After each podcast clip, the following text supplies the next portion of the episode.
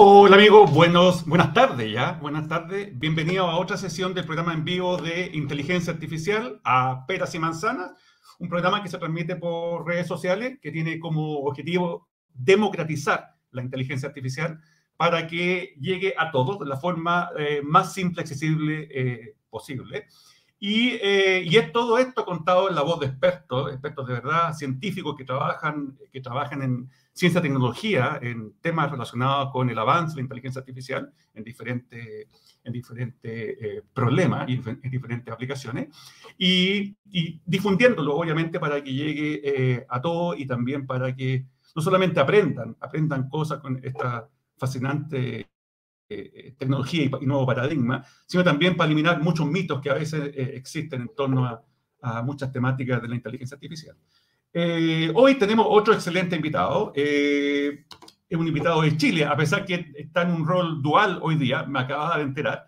Es un profesor de la Universidad Arturo Prat, que está en el norte de Chile, para los extranjeros que nos están escuchando. Está en Iquique, la Universidad Arturo Prat, la UNAP, la, la gloriosa UNAP, el profesor se llama David Contreras. Eh, David tiene un doctorado en la Universidad de Barcelona, se especializa en los temas de inteligencia artificial y, en, una, en un tópico súper interesante que nos va a explicar, que se llama los sistemas de recomendación o los sistemas recomendadores.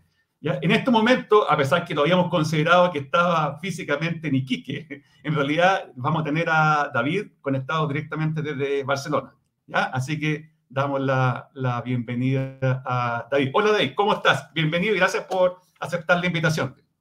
Hola John, buenas tardes. Eh, bueno, un gusto también estar presente aquí con, con todos ustedes. Eh, un saludo también para todos y todas quienes están presentes, que están participando de esta actividad. Bueno, como tú bien decías, eh, en este momento me encuentro en Barcelona, son las 5 de la tarde aquí en Barcelona. Tenemos una diferencia importante. Una, una, diferencia horaria ahí de 5 horas. Claro nada, yo actualmente me encuentro, bueno, yo, como tú decías, yo obtuve mi, mi doctorado en la Universidad de Barcelona, eh, justamente, y ahora eh, me encuentro aquí por un proyecto postdoctoral, eh, también asociado a la línea de sistemas de recomendación. Súper. Vamos a ir hablando de eso ahí, ahí, a medida que... Claro. Que y esto lo estoy realizando en este momento en conjunto con la Universidad Politécnica de Cataluña y la Universidad de Barcelona. con la UPC. Con, con, las dos universidades, con la UPC y también dentro del equipo de trabajo también estamos con un, con un profesor de la Universidad de Cagliari de, de Italia. Así que las reuniones que a veces hacemos, hacemos remotas, eh, hay gente a veces que está de Chile, estoy yo de acá de Barcelona, hay otros que están en Italia, no, estamos repartidos. Se cuenta dónde son, digamos, ya están todos conectados igual, sin ningún, sin ningún obstáculo. Oye, muchas gracias, David. Oye, vamos a ir conversando de esto, le vamos a dar la, la bienvenida a, eh, a, algunos auditores que ya se han conectado a, a, nuestro chat. Les recuerdo, como es usual, que estamos transmitiendo el programa por, principalmente por LinkedIn, pero en paralelo por Facebook y por YouTube.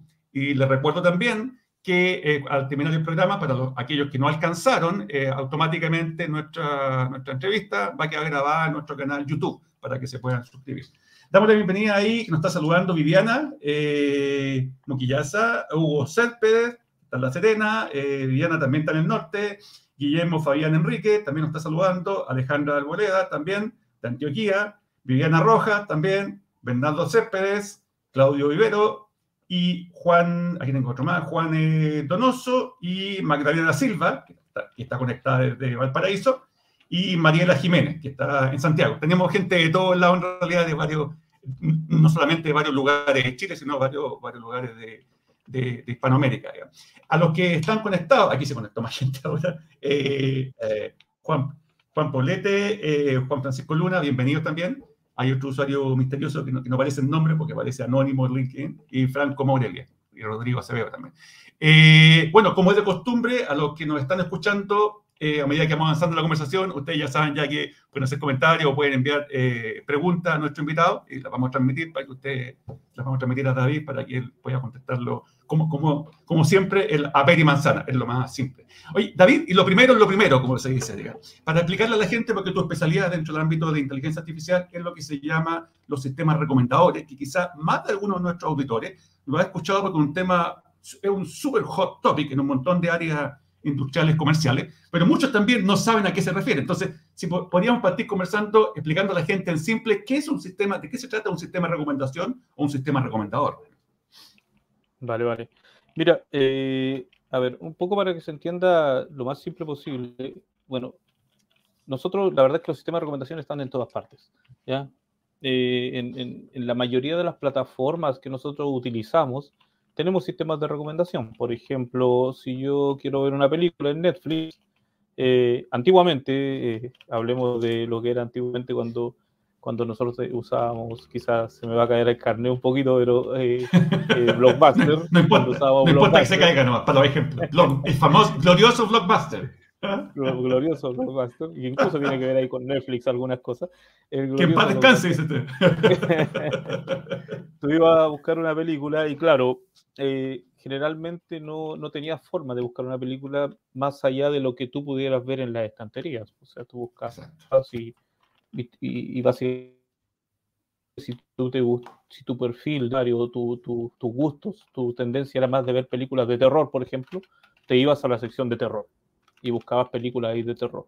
Entonces, eh, en el fondo ibas buscando de acuerdo a lo que podías tener disponible dentro de, ese espacio.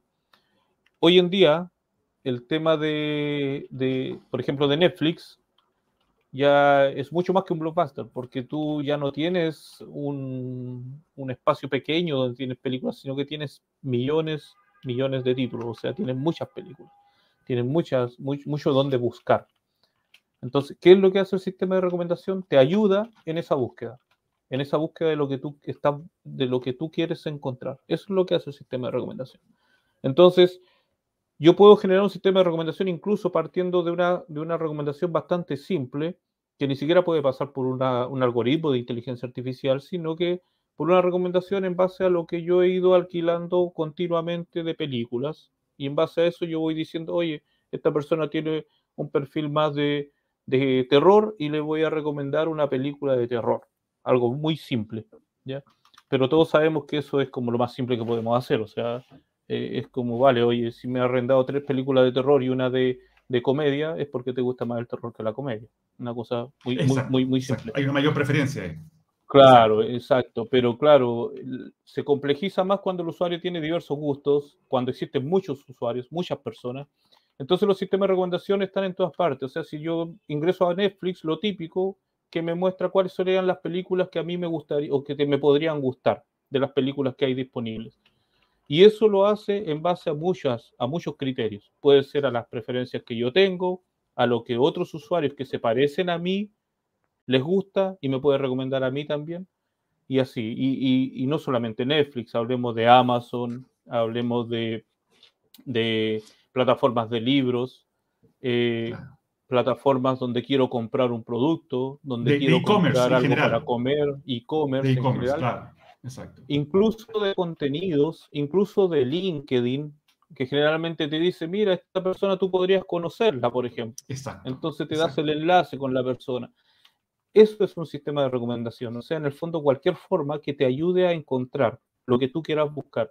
Información, productos y, sugerir. En el fondo, el sistema de recomendación solamente te sugiere. Ahora, lo que tú escojas es, digamos, la, la preferencia que tú tengas pero el sistema de recomendación te va sugiriendo, sugiriendo. ¿Y qué te sugiere? Productos, te puede sugerir un servicio, te puede sugerir un contenido, te puede sugerir una amistad.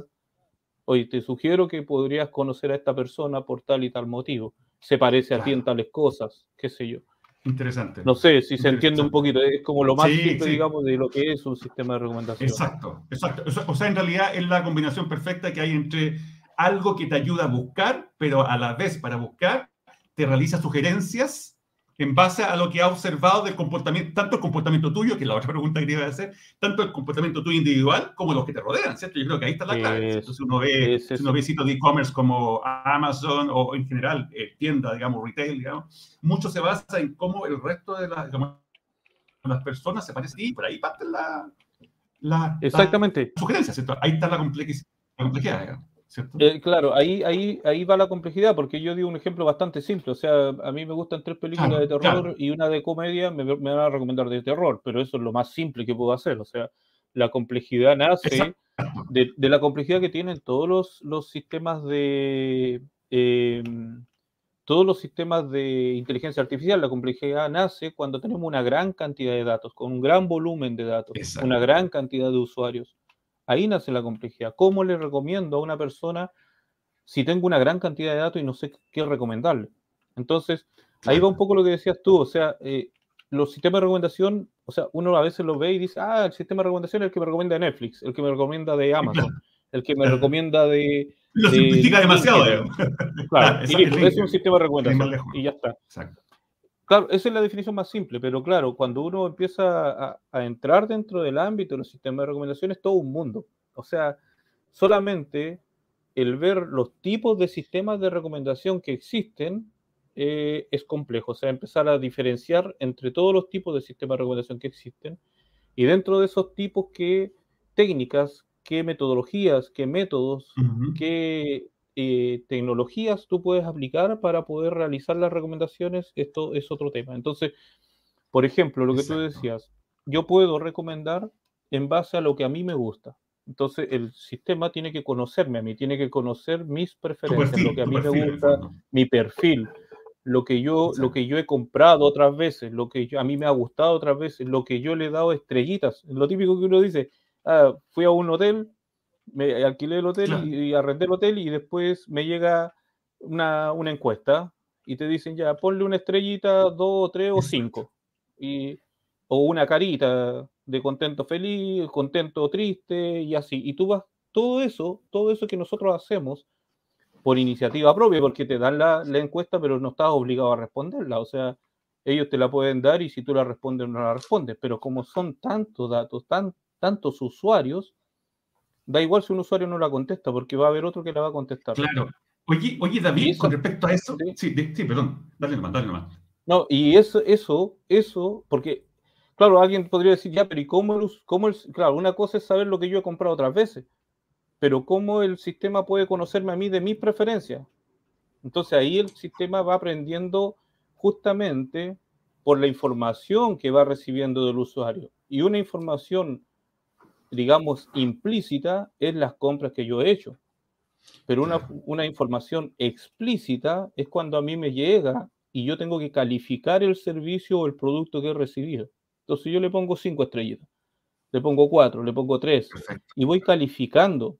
Esa información es súper importante para los sistemas de recomendación, porque en el, fondo, en el fondo con eso, después el, retroalimento al sistema y, por otro lado, el sistema eh, no solamente va a ver mis preferencias de lo que he comprado, sino que va a ver lo que, lo que a mí me ha gustado y ya me puede comparar con otras personas. Y ahí es lo, que, lo interesante que tú decías. Ya no interesa solamente lo que a mí me gusta, sino que lo que a otros le han gustado. Entonces, si yo me parezco a otra persona que está en la China, a lo mejor tenemos un perfil similar y yo he visto ciertas películas, pero él ha visto otras y me puede recomendar una película que le gusta a esa persona porque tiene un perfil parecido al mío. Exacto, exacto. Entonces, eh, ahí va el tema. Y claro, y eso tiene un nombre, que son los, los sistemas de recomendación basados en filtrado colaborativo. Se llama colaborativo porque en el fondo vamos colaborando todo con esta información que le vamos dando al sistema. En tu mano, en el fondo, claro. Claro. En tu mano se van ayudando, en el fondo. Claro, y ahí van saliendo los tipos de sistemas. O sea, en el fondo, las técnicas que va utilizando el sistema para poder recomendar. Eh, Oye, David, y, eso te había, te interrumpido en antes porque justamente me lleva a otro tema. Cuando tú decías que, claro, uno puede dar la famosa, que quizás todos los que nos están escuchando ya lo han visto, ya en Amazon o en otros servicios de recomendación, en el cual uno da estrellita, da un cierto check o lo que sea pero ahí vamos, vamos a un lado más, más un poquito más, eh, entre comillas, negativo, por así decirlo, que mm. puede pasar, porque ya ha pasado en otros contextos, que eso también se puede falsear, con el fin de que tú tengas más recomendaciones sesgadas para un lado que otro, porque un tema, porque al final, ¿para qué venimos con cosas? Es el negocio, en el fondo. Si la gente hace más una cosa que la otra, va a ser eso un negocio importante para la empresa que lo está promoviendo. Pero hay veces yo me imagino, estoy pensando, por ejemplo, en casos como TripAdvisor, cosas así, que también se basa en ranking y la estrellita. Pero pasa eso a menudo, que de repente también hay sistemas por otro lado que están engañando, están generando información de retroalimentación artificial para que el sistema de recomendación te sugiera cosas. Claro. exacto. De hecho, hay un. Hay, hay, mira, por eso te decía que el tema del sistema de recomendación es todo un mundo, porque aquí estamos hablando así como de la puntita del iceberg, que es cómo recomendamos. ¿Cómo recomendamos? Pero en ese cómo recomendamos se generan problemas, por muchos motivos. Entonces, por ejemplo, lo que tú acabas de decir, eso es un, sesgo, es un, un, bias, se, produce un sesgo ahí. Entonces, hay muchas líneas de investigación para los sistemas de recomendación y hay líneas que se dedican específicamente a ver cómo resolver los bias o los sesgos que se producen cuando tú recomiendas.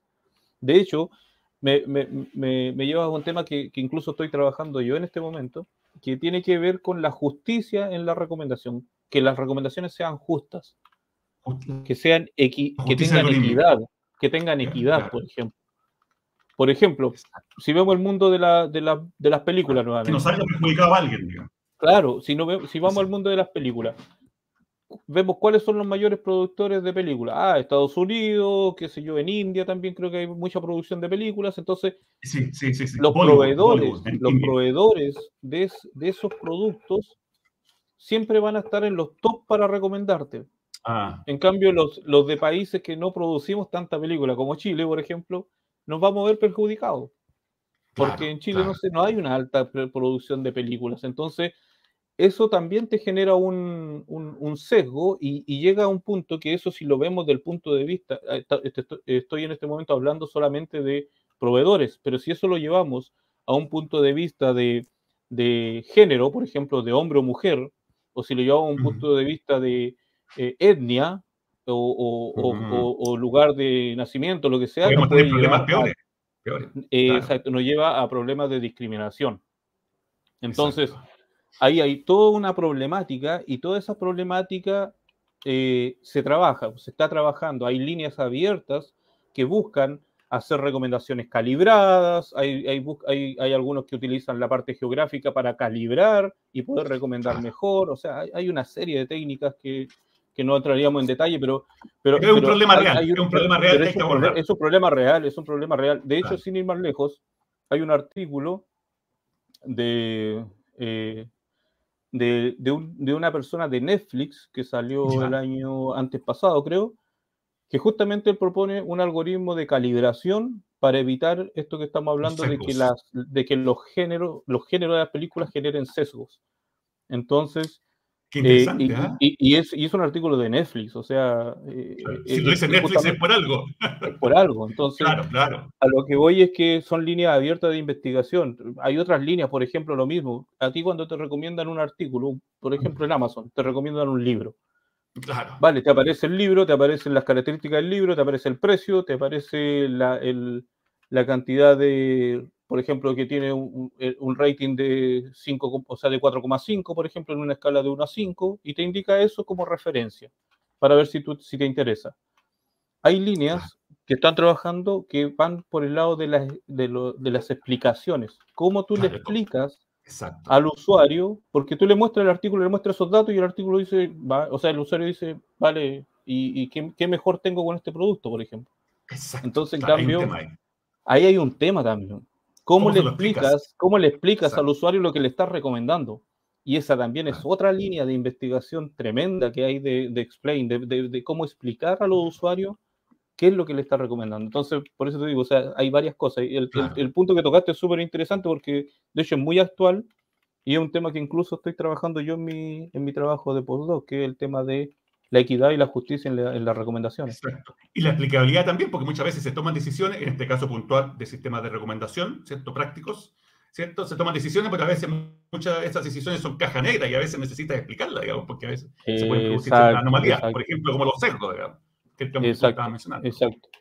Exacto. te voy, a interrumpir, un poquito, David, que vamos a saludar sí. a la, auditorio de acá. Saludamos a Juan Pablo, a Álvaro, eh, Alejandro Juárez, que nos está ahí visitando desde el Mar del Plata. Argentina, Alejandra Bolea, ya la hemos saludado, a Hugo Césped, aquí tenemos algunas preguntas, eh, también Pamela Áviles, otro usuario que no sé quién es, y Guillermo eh, Fabián Enríquez, eh, y Andrés Lira. Aquí, a ver, voy a rescatar alguna. Ah, bueno, es que voy a pasar acá, en realidad, las preguntas. Son varias preguntas en realidad, pero, pero vamos una sí, He, visto, he, visto, ahí varias preguntas. Sí, aquí es una de Hugo Céspedes, dice, para, el resto que nos está escuchando, dice, partamos por la primera, digamos. ¿Qué tan fidedigno pueden ser las recomendaciones? Ah, bueno, tiene que ver con lo que estábamos hablando, ¿cierto? ¿Qué tan mm. fidedigno es eso? Claro. Eh, existen, existen, existen métricas. Eh, como en, toda, en todo ámbito de inteligencia artificial, tú tienes que medir el resultado que estás obteniendo con tu algoritmo. Entonces, esa métrica te dice si una recomendación es primero eficaz y después si es eficiente.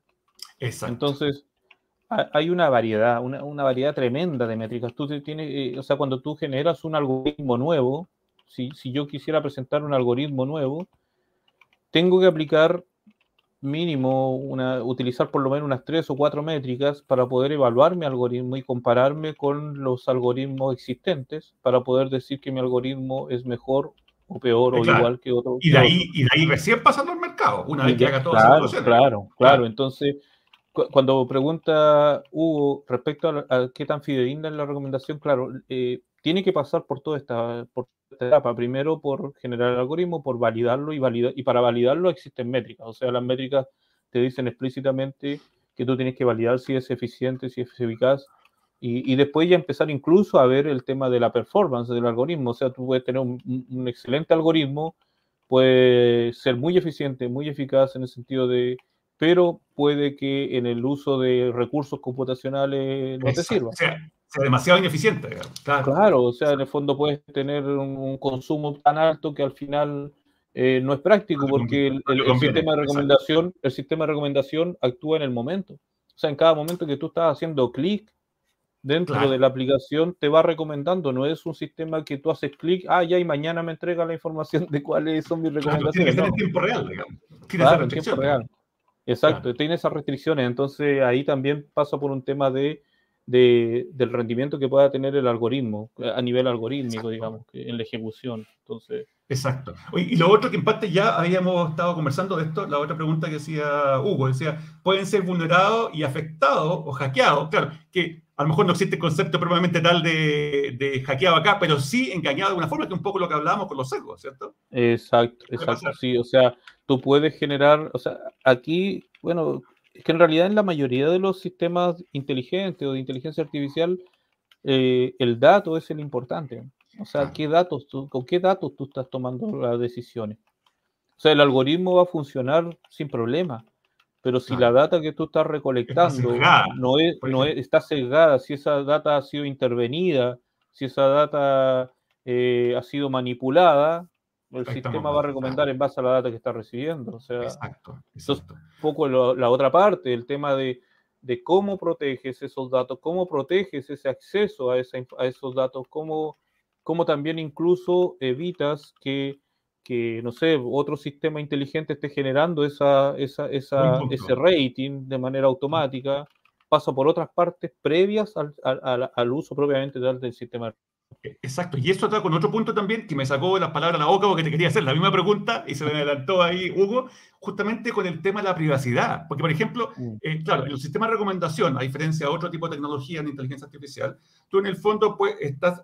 sugiriendo, eh, por ejemplo, cosas de, no sé, productos que puede comprar una persona o libros que puede leer o películas, en el caso de Netflix, pero mucho de eso tiene que ver con la conducta que el sistema vio en otros ¿Y qué hay de la privacidad ahí? Porque claro, está la privacidad desde el punto de vista de mis datos, pero también está la privacidad del grupo del cual estoy analizando para sugerirte. Entonces, ¿hay, hay un tema que se está trabajando ahí en eso?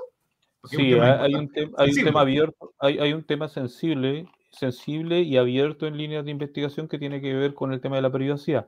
Ahora, lo que hay que tener en cuenta es que generalmente las, las cuando, ti, cuando tú tú, tú, tú, te haces partícipe de una encuesta o de una, cuando haces en el fondo el rating del, de, de, un producto o lo que sea, eh, en muchos casos, eh, o sea, en, en, rigor debiera ser así, y, y, espero que así sea también por temas de privacidad, la información que se maneja para el algoritmo son información que tiene que ver más con la parte rating y no con la parte demográfica o no con la parte de datos personales tuyos.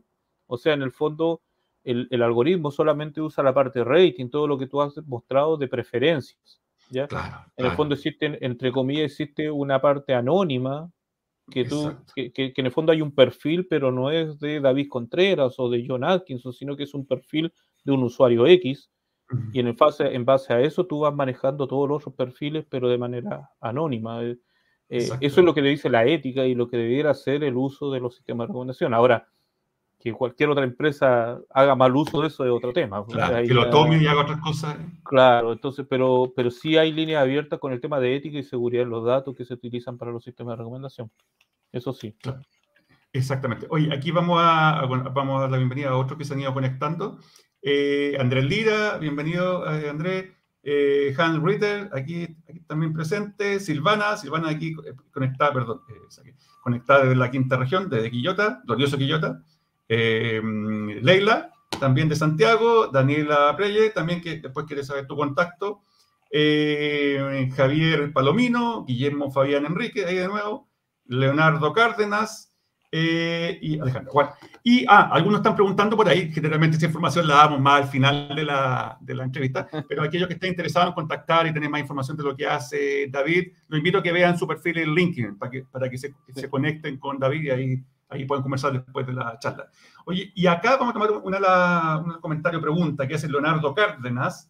Eh, claro, y en parte esto estábamos conversando, es súper interesante la pregunta, porque dice, eh, bueno, eh, lo fundamental, dice, ¿existen incentivos perversos en algún algoritmo para inducir al usuario a sus preferencias? ¡Wow! Es la pregunta del millón. Exacto, muy buena pregunta. Digamos. ¿Qué, es lo que estamos hablando? Los sesgos, ¿cierto? Claro. Eh, a ver, e, es un poco el tema de los sesgos y un poco el tema de, de, del fondo, cómo tú... A ver, porque el algoritmo de recomendación básicamente, y para que se pueda entender así lo más simple posible, es que eh, de todos los productos, o sea, yo tengo un universo de productos, que voy a hablar de productos, puede ser servicio, puede ser contenido, puede ser personas, puede ser personas, pueden ser contactos, pueden ser lo que sea. Pero tengo un producto, tengo un conjunto de productos.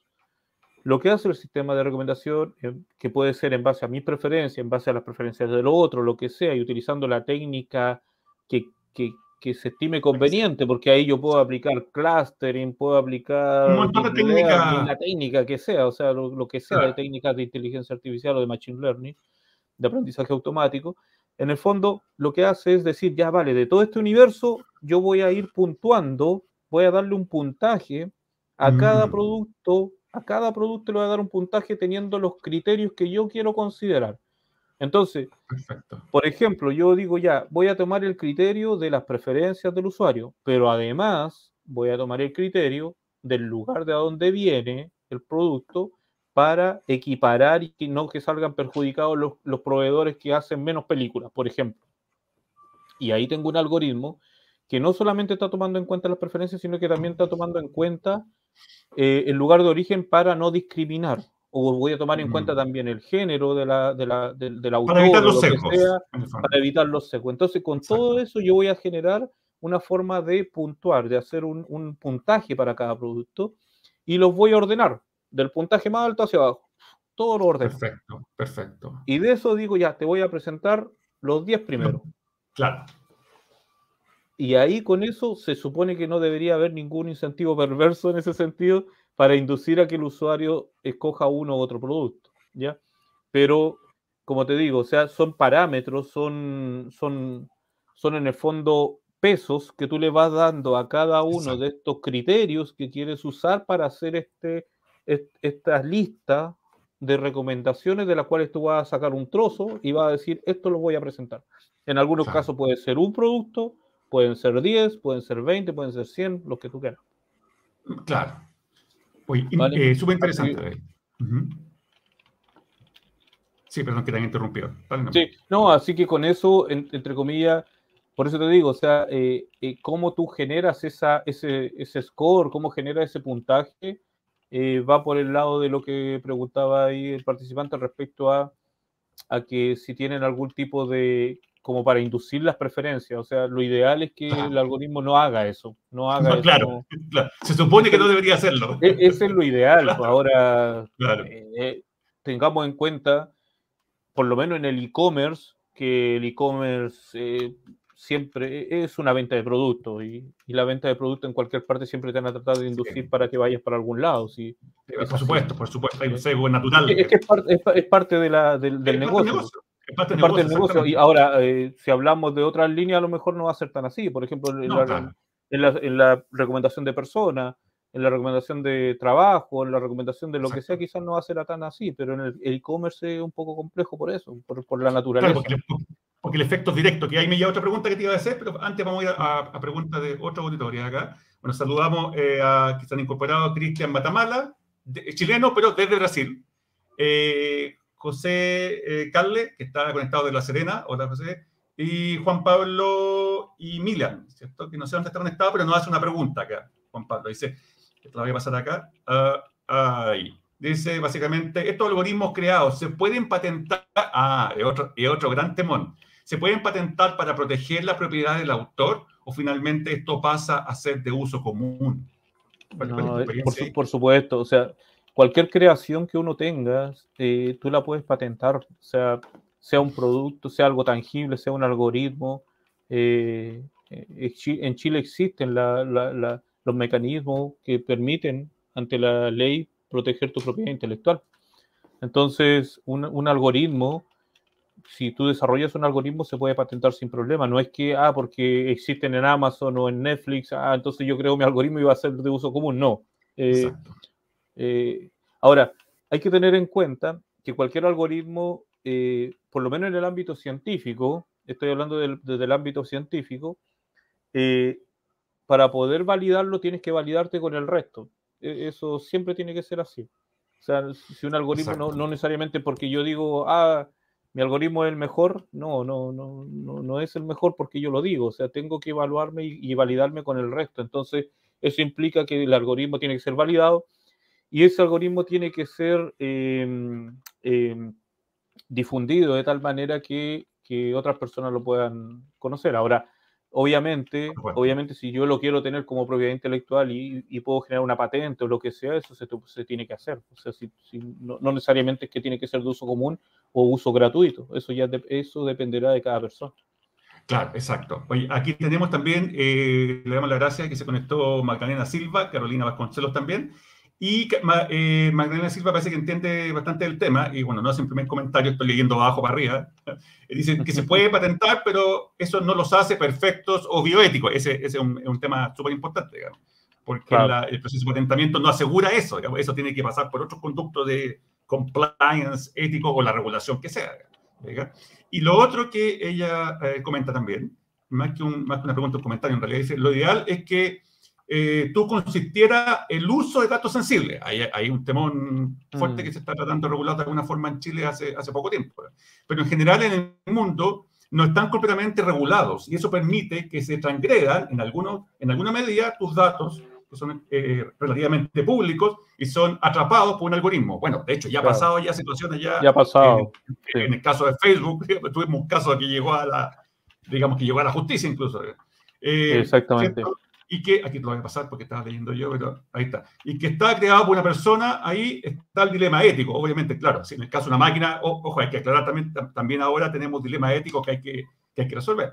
También de, de, quién y cómo se crea el algoritmo, otro cuestionamiento eh, súper importante. Y, y, obviamente también, bueno, finalmente Magdalena hace, hace mención al tema que hemos estado hablando, que, que es súper importante en todo este tipo de cosas, recomendación, que claro, sí, que quizás hay, un tema... es un tema que aquí, eh, para terminar el punto, es un tema que aquí cobra más importancia en lo que tú haces, eh, David, en lo seco, porque el resultado o el efecto del seco se puede ver de inmediato, a diferencia de otras aplicaciones. Exacto. Sí, y, y es, es, muy bueno el punto que, que, que, indica ahí Magdalena respecto a que eh, que, en el fondo los, los, cuando tú, eh, tú intervienes un algoritmo para evitar el sesgo, puedes generar también otro sesgo o puedes perder el objetivo del algoritmo, que es lo que dice ella, efectivamente. O sea, por eso que el tema de los sesgos y el tema de los bias en Recommender System es un tema abierto y es un tema de investigación actual. O sea, es un, es un eh, eh, como, como, dicen, es todo un mundo el tema de, de, ver el tema de sesgo. O sea, no, no, no, no, es, no es simple, no, no, es simple de realizar.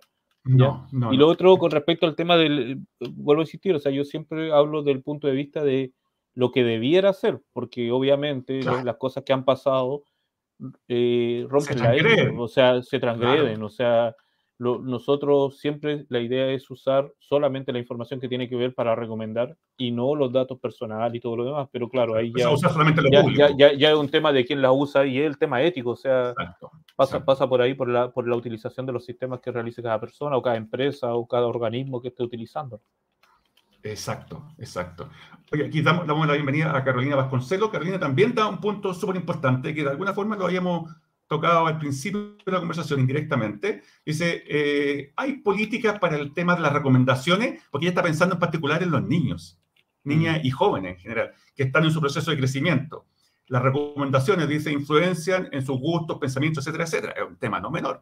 No menor. Hay, ¿Qué se ha hecho? ¿O hay algo con respecto a eso? Porque obviamente es un tema súper sensible. Claro. Ahí con respecto a eso, eh, la verdad es que es un tema sensible y un tema también como todo este tema es, eh, eh, o sea, si bien es cierto hay sistemas de recomendación muy antiguos, el uso y masificación del uso de los sistemas de recomendación se ha dado con todas las, principalmente con las plataformas de streaming. todo lo que es plataformas de streaming, todo lo que es e-commerce, ahí está fuerte. Entonces, claro, eh, las políticas para los temas de recomendación, hay regulaciones, pero ya son regulaciones de cada país, o sea, en el fondo es cada país define cómo, cómo realmente tu, estas plataformas ingresan a, digamos, a tu, a tu terreno y cómo, cómo la utiliza, o sea, eh, va un poco ahí. Y también va por el uso, ya, ya irse más a lo familiar, pero el, uso que realizan cada persona, porque en el fondo, porque en el fondo no sé, o sea, yo, yo a mi hijo si no quiero que le, aparezcan cosas que no corresponden en YouTube, le, instalaré el YouTube Kids, por ejemplo, o cosas de ese tipo para que las recomendaciones no vayan por otro lado y para que no vayan afectando su pensamiento, los gustos que va a tener por las cosas que le van a ir recomendando. ¿Me explico? Entonces, hay, hay, hay, varias etapas o varias líneas de, de control que se debieran establecer para este tipo de situaciones de lo que menciona Carolina. Ahora, políticas como tal, por lo menos yo en el tiempo que llevo en esto no, no, no, no, no he visto una política específica no, que diga, es, muy reciente. es así. Es muy reciente. muy reciente. Sí, en general, en Chile hace poco tiempo eh, se empezó eh, a armar una suerte de conjunto de regulaciones con respecto a las plataformas digitales, cosas así, pero todavía son, son genéricas, digamos. Aquí estamos hablando de un caso eh, un poquito más Claro, por eso, de hecho, de hecho, yo participé también, claro, de hecho yo, perdona que te interrumpa, pero yo participé también en, en, una en unas actividades de, donde se estaba generando los lineamientos para generar la política de inteligencia artificial para Chile. Sí, sí, sí. Pero claro, estamos hablando de la inteligencia artificial, o sea, es, muy general. Es muy y aquí estamos en, una de las partes de la inteligencia artificial, entonces... Eh, sí, es, medio complicado, pero, pero está partiendo. ¿eh? Está partiendo, yo creo que lo que está más avanzado en eso es la, la Comunidad Europea a través del Parlamento Europeo, que está tratando de definir, ya partió hace un año y medio atrás, tratando de definir una serie de propuestas, un draft de, las regulaciones, pero eso, eso obviamente da cuenta que efectivamente es un problema, digamos, un problemón, digamos, un problema que hay que manejar. Sí, sí, sí,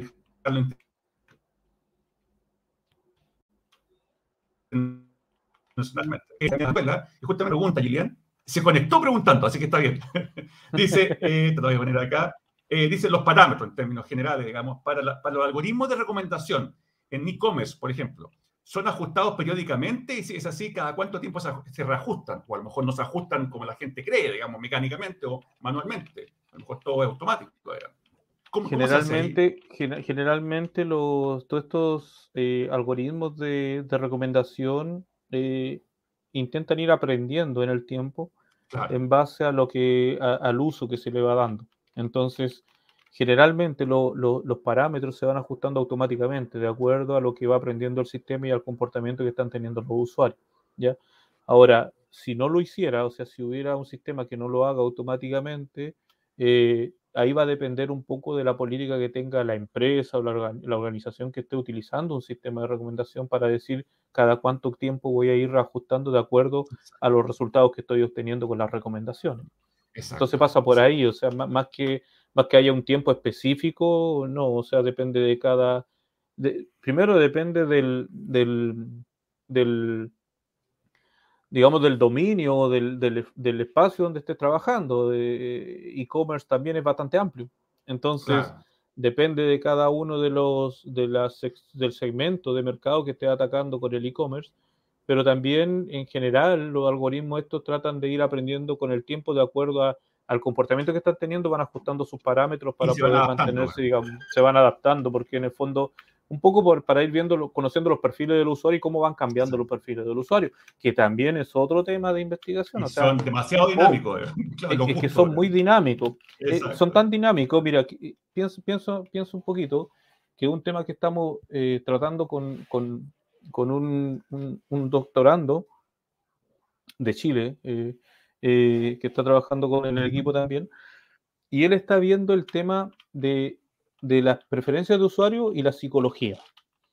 Entonces, leyendo un artículo el otro día, llegaba, claro, uno podría decir, ya vale, por ejemplo, no sé, a una persona que es más, más introvertida, o, al revés, una persona que es más extrovertida le puede gustar la música rock, la música pop, música más, más movida, digamos. Claro. Y a una persona más introvertida quizás le, le puede gustar la música clásica, tiene un perfil distinto, le gusta la música más, más romántica, qué sé yo. O sea, asocian las dos cosas. Pero a lo que voy con el tema dinámico, es que, que, el otro día encontramos unos artículos donde ya ni siquiera era qué personalidad yo tengo, sino en qué estado de ánimo me encuentro. O sea, en, en, el, en el, momento, claro. si, yo me, si yo me encuentro triste, me va a recomendar una canción que sea alegre para que yo suba el ánimo, por ejemplo. Claro, y es súper interesante lo que dice, porque independiente, por ejemplo, como haya sido mecánicamente mi historial. Pues claro, porque claro. todo un historial que se sube fácil la, la, recomendación, pero en este momento estoy triste, a lo mejor no puedo, a lo mejor según mi historial me va a recomendar que escuche, no sé, música rockera y no estoy en condiciones en este momento para escuchar música rockera. A, a, eso voy con el tema de, de, de, lo dinámico que es este claro, tema. O sea, hay, claro. Eh, se tocan cosas tan o sea, yo me sorprendí cuando me puse a leer ese artículo y dije, ya, ¿de qué estamos hablando? O sea, o sea ¿de qué estamos hablando? O sea, eh, y claro... Y como tú dices, tomar en cuenta, la Claro, y, y, es un tema que está eh, muy ligado con la psicología. O sea, de hecho, en, en este proyecto que estamos viendo con este chico de, que está viendo el doctorado, estamos viendo posibilidad de integrar un psicólogo en el equipo para que en el fondo trabajemos en conjunto este tema y que sea una cosa más multidisciplinar, porque tocan otros temas, otros temas de cómo, cómo, reconoces, cómo reconoces que la persona está con un estado de ánimo más bajo. Le haces unas preguntas, si tienes acceso a una cámara o algo, puedes ver cómo está, o, o puedes ver el estado de ánimo a través de una red social, por ejemplo. Eh, antes de sugerir, antes de sugerir y meter las patas. Claro. No sé. Claro. Pero ahí, por eso, y, por eso que todo esto es muy delicado, porque imagínate ya, ok, te voy a recomendar en base a cómo está en tu link, o sea, en tu eh, Instagram, por ejemplo. Claro, pero ¿y hasta dónde llega la privacidad de la persona en el Instagram? Entonces, ahí nuevamente ahí, llega el tema de la privacidad. Ahí el tema de la privacidad, la ética y todo lo demás empieza a, confluir en esta, en esta situación. Entonces, por eso te digo que es muy dinámico. El, los perfiles de los usuarios cambian constantemente y pueden cambiar hasta de un momento a otro. O sea, así de... Creo que lo hace más complejo. Así, así, somos, así somos las personas. Así Entonces, somos lo humano, digamos, estar atacando lo humano. Los, los, los, sistemas de recomendación juegan mucho con eso, o sea, es un tema muy, muy crítico, eh, a diferencia de otros sistemas de inteligencia artificial, que generalmente toman datos, van, van generando algo para, claro. no sé, para una industria, para una producción, claro. para tomar decisiones de, de no sé, de que voy a coger esta fruta o esta otra fruta, cosas de ese tipo, pero el sistema de recomendación está trabajando con, con seres humanos y va, va, recomendando de acuerdo a tus perfiles y tienes que conocer. perfiles. Exacto. Exacto. Exacto. Hoy acá eh, eh, vamos a pasar a, a, otra pregunta que viene. Bueno, damos la bienvenida a otros que se han conectado ahí. Tenemos a Hans, a Hans Ruiz, que ya le hemos eh, saludado, a Marco González, Carolina ya le hemos saludado ya, y Sergio Sedici también. Pero fíjate que Hans, Hans, nuevamente alguien me quitó las palabras de la boca, te voy a hacer la misma pregunta. Eh, la voy a pasar acá. Dice justamente, gracias a Hans, la pregunta dice, hola David, cuando hablamos de métricas de performance o de rendimiento o KPI, ¿existen parámetros del mercado de cuándo lo está haciendo bien o mal? Súper importante, porque, claro, lo que quería comentar yo, un poco para complementarlo de antes, claro, podemos generar una recomendación súper buena y generalmente tú te diste cuenta que el, el usuario, el cliente, hizo tal clic o prefirió tal, tal producto, tal película. Pero aquí lo que pasa con indicadores de mercado, que yo me imagino, ¿cierto? Por lo que uno ve usualmente, que quizás son más directos en, en aplicaciones o en industrias como Amazon, ¿cierto? Donde la, donde la recomendación es totalmente accionable y no es tanto en, eh, en Netflix, ya que todos conocen Netflix, ¿cierto? Porque Netflix te hace recomendación, pero no no va a pagar más, porque ya pagaste tu cuota de suscripción. Entonces, ¿qué se hace con respecto a eso? Digamos, ¿qué es lo que hay con respecto a, estas métricas, pero más que tienen que ver con la conexión con el mercado, como dice Hans? Claro. Eh, a ver, cuando uno trabaja en la parte algorítmica, digamos, generalmente lo que se centra en la, en la métrica interna, en la métrica de, de, de, eficiencia, de calidad de recomendación, ¿ya? Y, y, y, una de las cosas que cuesta bastante en la evaluación de los sistemas de recomendación es justamente hacer evaluaciones eh, con personas reales. Cuesta bastante. ¿Por qué? Porque, porque para que un sistema, un, un algoritmo que tú estás... Eh, sugiriendo, estás presentando, eh, sea válido, tienes que evaluarlo con una gran cantidad de usuarios. No, no puedes evaluarlo con dos o tres personas. Entonces, ¿qué pasa? Que, que hacer pruebas con usuarios, con una gran cantidad de usuarios, a veces es necesario que ese algoritmo pase, a, como, como diríamos, a producción, a, a, una, digamos, a un trabajo ya dentro del mercado, como para poder detectar estas métricas de performance que estabas mencionando tú. O sea, eh, oye, eh, esto se comporta mejor en, Amazon, pero tiene que ver con, la, con el mercado también. Entonces, a lo mejor el algoritmo es muy bueno, recomendando en base a los perfiles y a todo lo que estamos hablando. A eso iba. Claro, a todo, a todo eso, pero en realidad no genera retorno. No genera retorno. ¿Me explico? Entonces, eso, eso lamentablemente no lo va a poder medir en laboratorio no lo va a poder medir en, en, en, experiencias de usuario o pruebas de usuario, va a tener que medirlo en el mercado. Claro, tienes que, tienes que medirlo en producción. Y es un tema crítico, ¿eh? es un tema bien complejo. Sí, especialmente la aplicación de negocio, tipo e-commerce, o otros sistemas de, digamos, de, claro, porque como tú, natural, digamos, que en el caso de claro, como tú bien decías, por ejemplo, Netflix a ti te recomiendan una, una, una película, pero claro, tú ya pagaste por el servicio, no implica un pago adicional ni nada. O sea, no, a eso iba, exacto, exacto. Exacto. Entonces, depende del servicio, depende de la empresa. En el caso de Amazon o un retail que te está sugiriendo y la accionabilidad de lo que tú sugeriste se puede medir de, bueno, me lo lo compró o no me lo compró, lo que yo le acabo de recomendar. Entonces, es como, es como mucho más directo. Por eso, ahí, ahí viene, viene un poco lo, lo, que es la retroalimentación que puedes tener del usuario de manera implícita y, que tiene que ver con que lo compró o no lo compró, por ejemplo. O lo miró o no lo miró.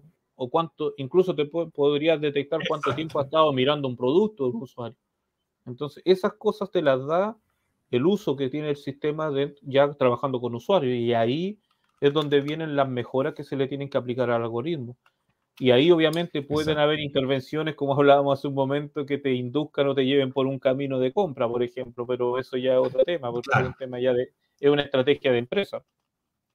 Claro, es un poquito más, y además un poquito más delicado, es algo más estratégico. Más delicado, más delicado. Porque, más delicado, porque ahí podemos volver a tener los mismos, los mismos secos que, los auditores ahí preguntaban, porque claro, dice, ya, a veces yo puedo tener buenas recomendaciones, técnicamente hablando, pero no, no, necesariamente son las mismas que yo haría desde el punto de vista del negocio.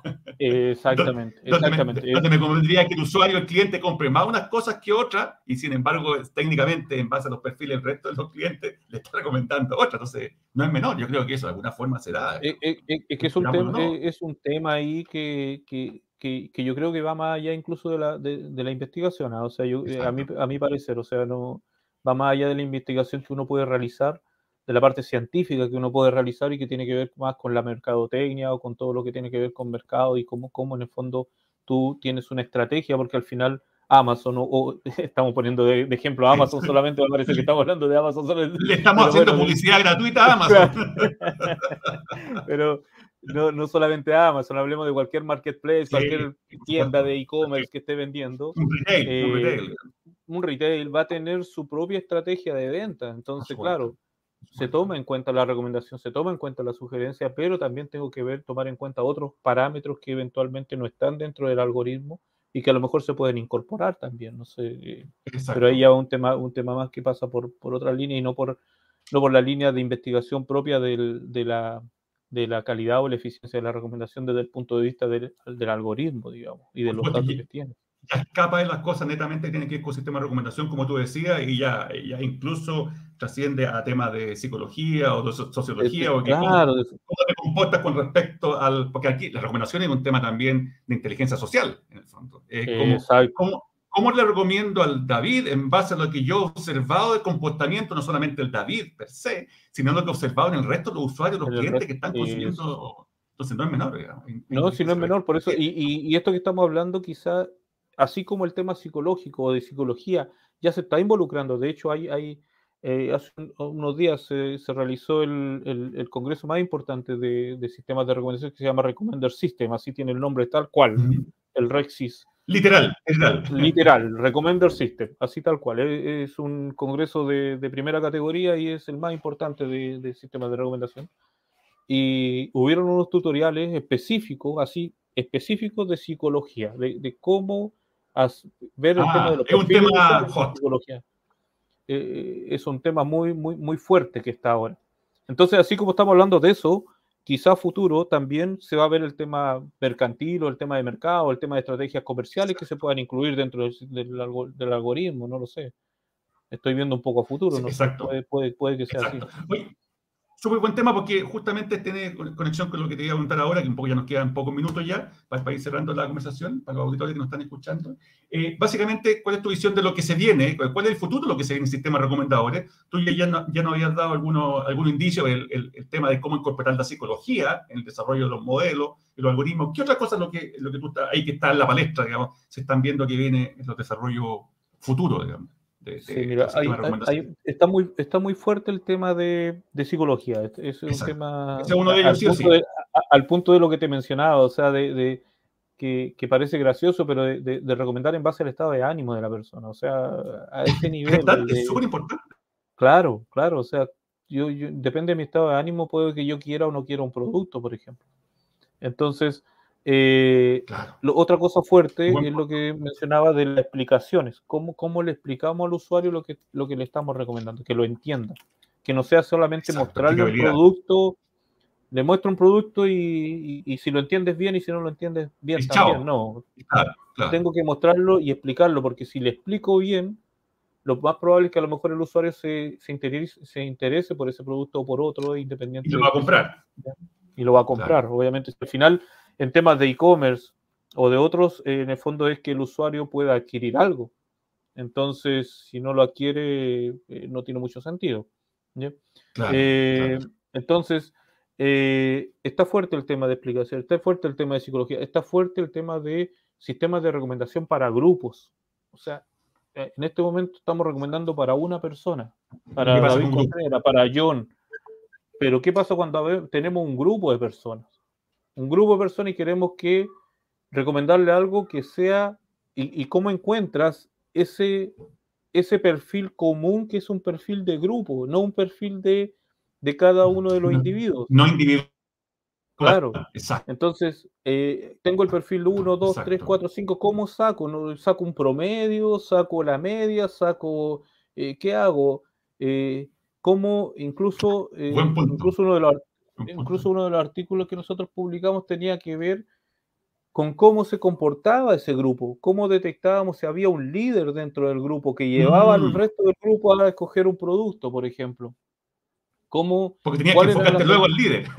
Claro, para influenciarlo. Claro, porque en el fondo si influencia al líder, influencia al grupo. claro, porque eh, si hiciste recomendaciones en base al líder, chuta, entonces tenemos que ir al líder. Claro. Exacto, tiene, tiene entonces, ese, es un tema también que también está en estudio de cómo en el fondo tú recomiendas a grupos de personas, no, no a una persona individual. También es un tema bastante fuerte. Y también está el tema de cómo integras estos sistemas de recomendación con otros sistemas inteligentes, por ejemplo, con asistentes virtuales, con ah, los denominados bots. O sea, el, el, asistente virtual a ti te conversa y tiene una, un, algoritmo de inteligencia artificial que le permite establecer una conversación contigo. Exacto. Pero también te podría recomendar. Te podría recomendar, claro, se podría recomendar cosas. Entonces, también ahí se está haciendo, de hecho, también nosotros publicamos un artículo que tenía que ver con, con integrar la integración de un sistema de recomendación dentro de ese bot, ese agente conversacional para que te fuera recomendando cosas. Y ahora también otro tema que, que también quizás va a estar fuerte es la integración con todos estos temas de de metaversos, por ejemplo, de, Ah, entornos, entornos, digamos, en tres dimensiones, entornos que, que integran muchas cosas, redes sociales, bla, bla, bla. O sea, ¿cómo totalmente inmersivo. eh. Y ahí dentro de ese mundo también hay, un tema de, de los sistemas, de cómo recomiendas en base al contexto donde estás ubicado. Por ejemplo, oye, a mí Ese me otro tema, recomiendan en este momento, porque en este momento, claro, en este momento estoy eh, en un entorno educacion- educacional. Ah, pero ¿qué pasa te si me voy y estoy en un entorno, Claro, estoy en un entorno de vacaciones? exacto. Ah, estoy en un entorno de vacaciones, me tienen que recomendar otras cosas que tienen que ver con el contexto. Entonces, ¿el contexto quién te lo da? ¿Dónde estoy? ¿En qué momento estoy? ¿Qué, estoy haciendo? Súper O buen sea- punto de ahí, porque además que, que lo que hablamos antes, que no tiene que ver necesariamente con tu historial de conducta, porque puede que tu historial haya estado en otro contexto. Llegaste hasta el Exacto. ámbito educacional y ahora te cambiaste al ámbito de salud. Entonces yo como sistema Exacto. no puedo cometer el error de recomendarte esto es el área de, digamos, nuestra área. Obviamente tiene que ser totalmente contextual. Es Por eso tiene que punto ver con el contexto en el que te encuentres, en el contexto en que se encuentra el usuario. Y de ahí si lo ampliamos eso, el, el contexto que se encuentre un grupo, o sea, te das cuenta, o sea, hay, hay- muchas cosas que vienen a futuro en ese Perfecto. ámbito, en el tema de, de- de Perfecto. recomendaciones. Súper. Oye, y aquí, bueno, ya, ya estamos terminando con esto. Vamos a pasar solamente a la última pregunta, porque ya estamos medio pillados en el tiempo ya. A Sergio Covarrubia. Bueno, Sergio ya es un eh, asiduo ahí auditor del programa, Sergio Covarrubia, y hace pregunta que básicamente tiene que ver con lo que él hace de aplicar inteligencia artificial a videojuegos. No sé si tú sabes algo de qué es lo que hay en general en el ámbito de videojuegos. Ya que hablaste del metaverso, que, está bastante conectado con este tema, Mm. ¿Hay algo en términos de, de los sistemas de recomendación en videojuegos en general en el mundo? Eh, a ver, eh, sé que hay, yo no, no es, Ya. no es mi ámbito de estudio, No, digamos, no, obvio, yo, obvio, claro. trabajo, claro, pero sé que hay, hay sistemas de recomendación que en el fondo te permiten eh, guiarte quizás por, por- por- para alcanzar alguna meta, algún objetivo.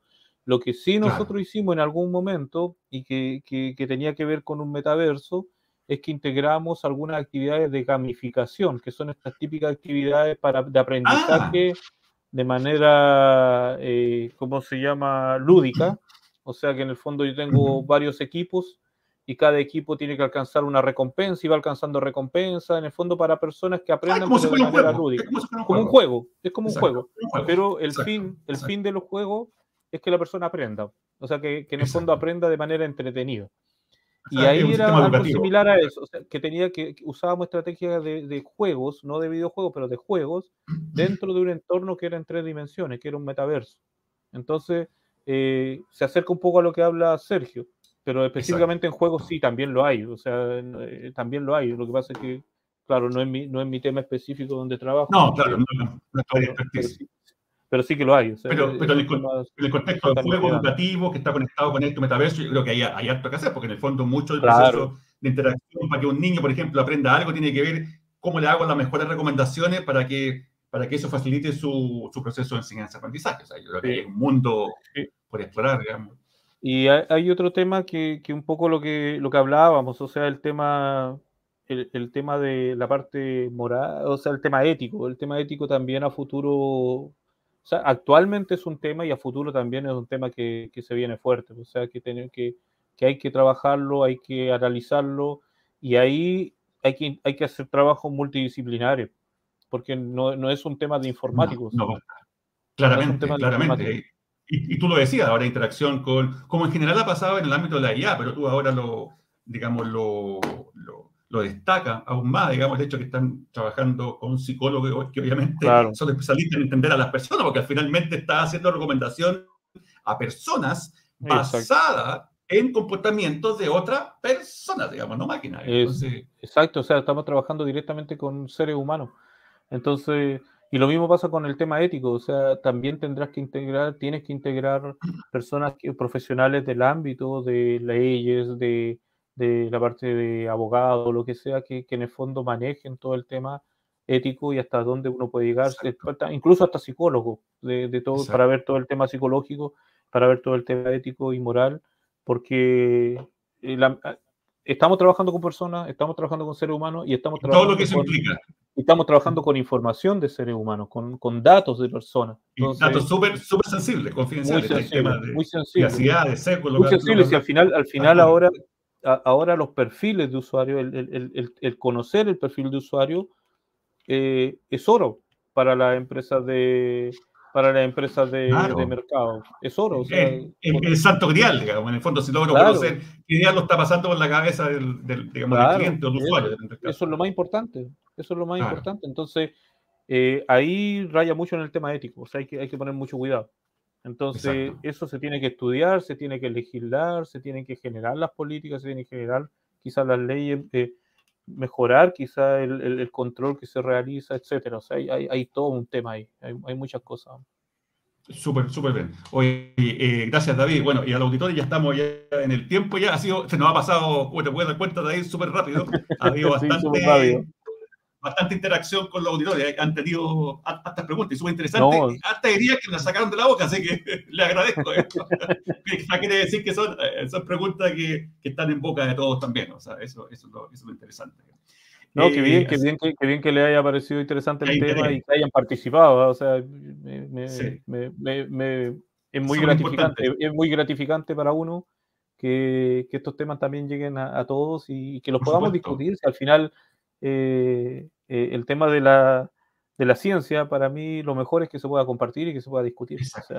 Y este tema en el que tú estás más encima, que tiene una eh, componente con el área industrial comercial mucho más evidente que a lo mejor algunos otros temas, que todo en general en IA, inteligencia artificial, tiene el, el, foco en aplicaciones de evidente.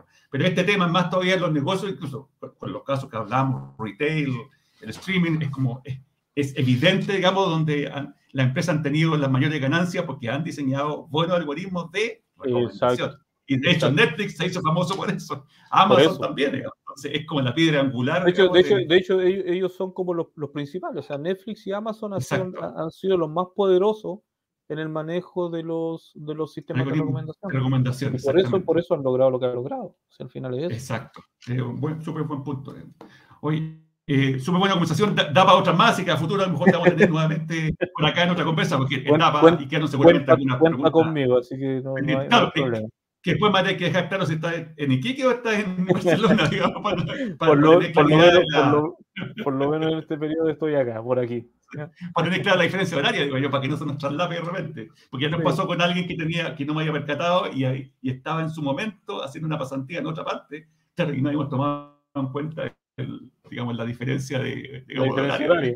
Oye, mientras no me, no, me, ponga un horario en la madrugada, no hay problema. Pero mientras no sea como que estás como a las, como a las 2 de la mañana, digamos, en Barcelona, eh, está todo bien, súper, súper. Hoy te agradezco bastante, David, muy interesante, da para mucho, es un tema, se nota que un tema, es un tema hot, hot topic, digamos, en general. No solo en el ámbito científico, sino en el ámbito aplicado y en particular en todo lo que es negocio. Digamos. Es un tema que yo creo que los que nos están escuchando se dieron cuenta claramente que sí o sí esto tiene, tiene aplicaciones actuales y futuras en, muchos negocios. Así que eso es lo. Sí, por supuesto. Por supuesto. Oye, así que te agradezco ahí y le agradezco al resto del auditorio. Hoy día se conectó eh, bastante gente. Eh, hicieron bastantes preguntas, bastantes comentarios súper atingentes, súper interesantes. Eh, así que los dejo invitados, en, como es de costumbre, en, en, otro programa en 15 días más. Acuérdense que no es para la semana por ahora, todavía no nos da el tiempo. ¿Ya? Así que en 15 días más vamos a tener otro excelente invitado como David a hablarnos de este tipo de temas, digamos, relacionados con la inteligencia artificial, pero contado en la, desde, el prisma de los científicos que están en la, que en la palestra, digamos, y que obviamente persigue eh, llevarlo a todos ustedes, como se dieron cuenta, en la forma lo más simple posible, que es la única forma que la las personas entiendan bien, eh, se democratice, se, se, se, difunda y se entienda en realidad las implicaciones que tiene esto en todo, en todo tipo de sectores, tanto en públicos como, como privados. Así que gracias a todos por la audiencia, nos vemos en 15 días más y nuevamente, ahí muchas gracias por, muchas gracias. por, haber asistido y la invitación. Listo, David. Gracias a los, a los participantes. Gracias a todos.